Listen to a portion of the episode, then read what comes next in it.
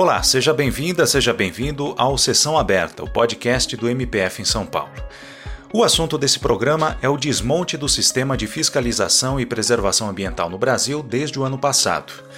Como que as decisões e as atitudes do governo federal têm possibilitado o aumento da prática de crimes ambientais e quais são os desafios para órgãos e instituições dedicadas ao combate à degradação, entre elas o Ministério Público Federal. Quem fala com a gente sobre essas e outras questões é a Procuradora da República Natália Mariel, que atua no MPF no Pará. A entrevista foi gravada antes do início da pandemia, em janeiro, quando a procuradora esteve no MPF em São Paulo para participar de reuniões. Procuradora, eu queria começar a nossa conversa falando sobre a gestão dos órgãos ambientais. É, institutos como o IBAMA e o ICMBio têm sido alvos de reestruturações, de cortes de orçamento. O INPE também tem entrado na mira do governo federal nesse sentido. Como é que a senhora avalia o impacto que essas medidas estão trazendo para a fiscalização ambiental na região norte? É, o grande ponto é que a atuação da fiscalização ambiental ela tem dois viés. Né? Ela tem o viés criminal e ela tem o viés civil, né? de buscar essa reparação de danos, é, instrumentos para evitar a própria prática de crimes né, ambientais. Só que nós dependemos, como órgão fiscalizador, a gente depende da atuação dos órgãos parceiros, ICMBio, IBAMA, FUNAI, é, enfim, INPE, diversos órgãos que fazem parte desse trabalho. É como se fizessem uma, um microsistema de proteção ambiental. Quando a gente deixa com que parte desses órgãos é, tem uma desestruturação, uma falta de capacitação, a gente traz uma fraqueza para dentro desse microsistema. E o Ministério Público ele sofre com isso, porque nós não temos pernas né, para fazer todo o trabalho que esses órgãos fazem e nós acabamos ficando sem tanto material, é, sem tanto elemento para conseguir processar, investigar. Então nós temos que buscar soluções criativas, meio que fora da caixa, né, para poder conseguir sanar isso aí. E não é uma suposição. A quarta Câmara do Ministério Público Federal já fez um estudo e de 2019 para cá houve uma queda significativa na quantidade de autos de infração que nós recebemos, por exemplo, do IBAMA. Né? Ou seja, identificando crimes ambientais. Então, se não chega essa demanda por parte dos órgãos responsáveis, nós também acabamos tendo uma é, represada né, né nessa necessidade de dar essa resposta para os crimes ambientais que estão sendo cometidos. E como é que o MPF tem buscado contornar esse cenário de limitações? É, o Ministério Público Federal é, tem que se reinventar a cada novidade que nós vamos tendo assim no decorrer dos anos em tutela civil, né, e especialmente ambiental. É, a grande novidade, a grande sacada, digamos assim, dos últimos anos é a parceria com o terceiro setor, com ONGs, com universidades, com pesquisadores, para poder é, elaborar programas, elaborar instrumentos, ferramentas para fazer com que esse vácuo é, de fiscalização ele seja preenchido. Um exemplo é o Amazônia Protege. É, a gente, ele foi pensado na, dentro do Ministério Federal no GT Amazônia, um grupo de trabalho é, especialmente para essa questão de demanda do norte, ambientais, e ele vai unir diversos setores e ONGs e pesquisadores para poder, com imagens de satélite gratuitas, que são as mesmas que o INPE já, já recebe, elaborar autos de infração, entre aspas, porque não são feitos pelos órgãos é, ambientais, mas autos relatórios que vão ajudar os procuradores e promotores de justiça, eventualmente, porque é todo o Ministério Público, não apenas o federal, a ir atrás da, dos responsáveis, né? A responsabilizar essas pessoas que estão aí cometendo esses crimes ambientais, mas tentar responsabilizar mais do ponto de vista civil, que é onde a gente consegue ter um, um resultado mais efetivo com esses relatórios. Então, veja, é um vácuo que a gente tem, infelizmente, por conta do, do, da falta de pessoal, da falta de ferramentas dos órgãos ambientais, mas que é sanado pelo, pelas ONGs, pelo terceiro setor, pela pesquisa, né, pela academia. Então, é procurar outros parceiros, procurar preencher esses vácuos, né, que são deixados por conta dessa, dessa deficiência dos órgãos. E as comunidades indígenas, elas também entram nesse grupo de parceiros do MPF?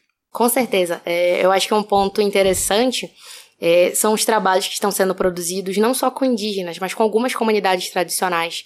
Falo isso pelo Pará, é, que são capacitados, é, orientados, educados do ponto de vista da fiscalização ambiental por ONGs, é, por pesquisadores para auxiliar, denunciar, fiscalizar a degradação ambiental nas suas áreas.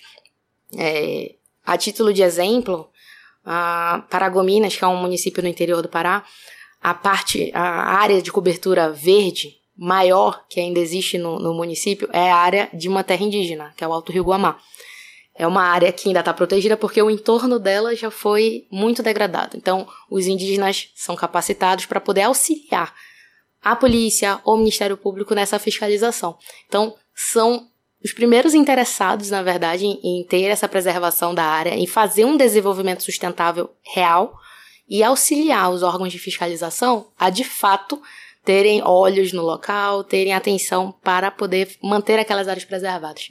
É, a gente tem visto uma contestação permanente do governo federal a diversas medidas que buscam combater a degradação ambiental, como, por exemplo, a aplicação de multas. É, no ano passado, um decreto presidencial chegou a estabelecer a criação de um núcleo de conciliação ambiental, que seria uma espécie de instância de recursos contra as multas ambientais, num contexto que o presidente chamou de indústria da multa.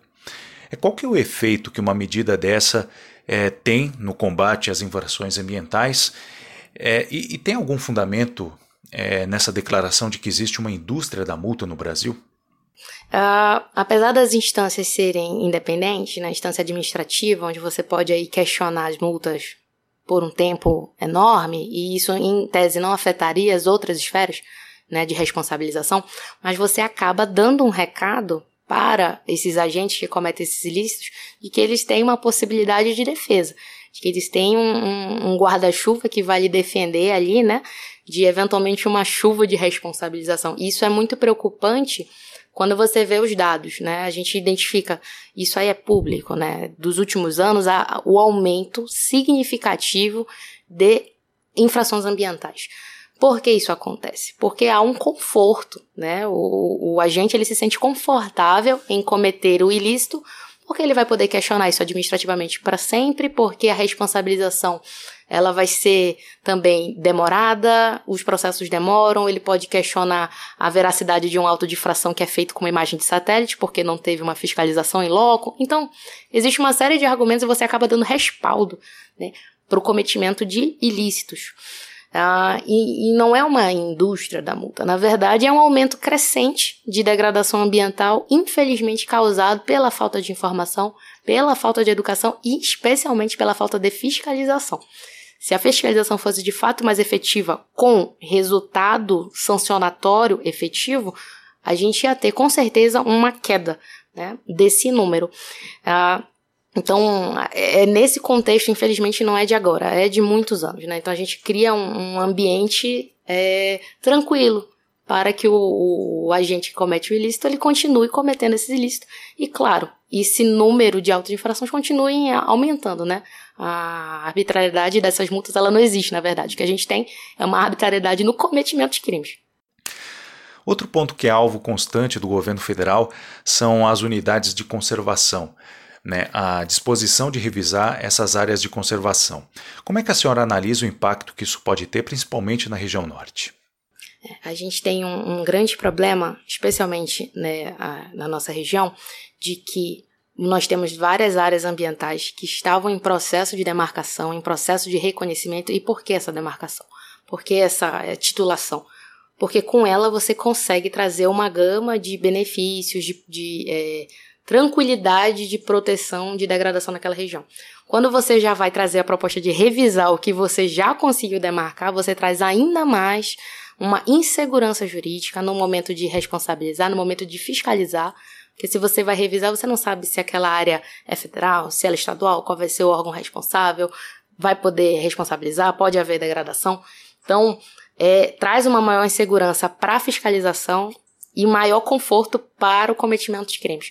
Então, é, é, é muito preocupante, isso é visto com muita preocupação por parte do Ministério Público Federal e nós estamos acompanhando, né, na, na prática, eventuais revisões para evitar argumentos como esse nos processos que já foram propostos ou que estão em vias de serem propostos. E já houve alguma iniciativa prática nesse sentido?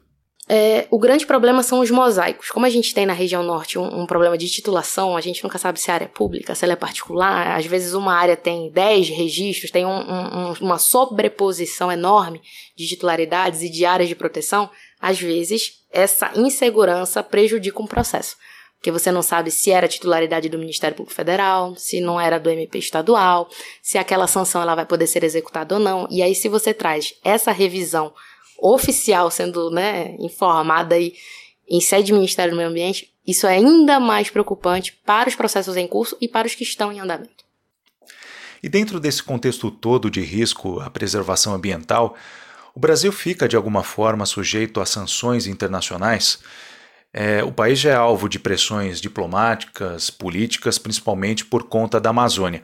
Mas existe espaço também para sanções jurídicas, uma vez que o Brasil é signatário de vários acordos internacionais na área ambiental?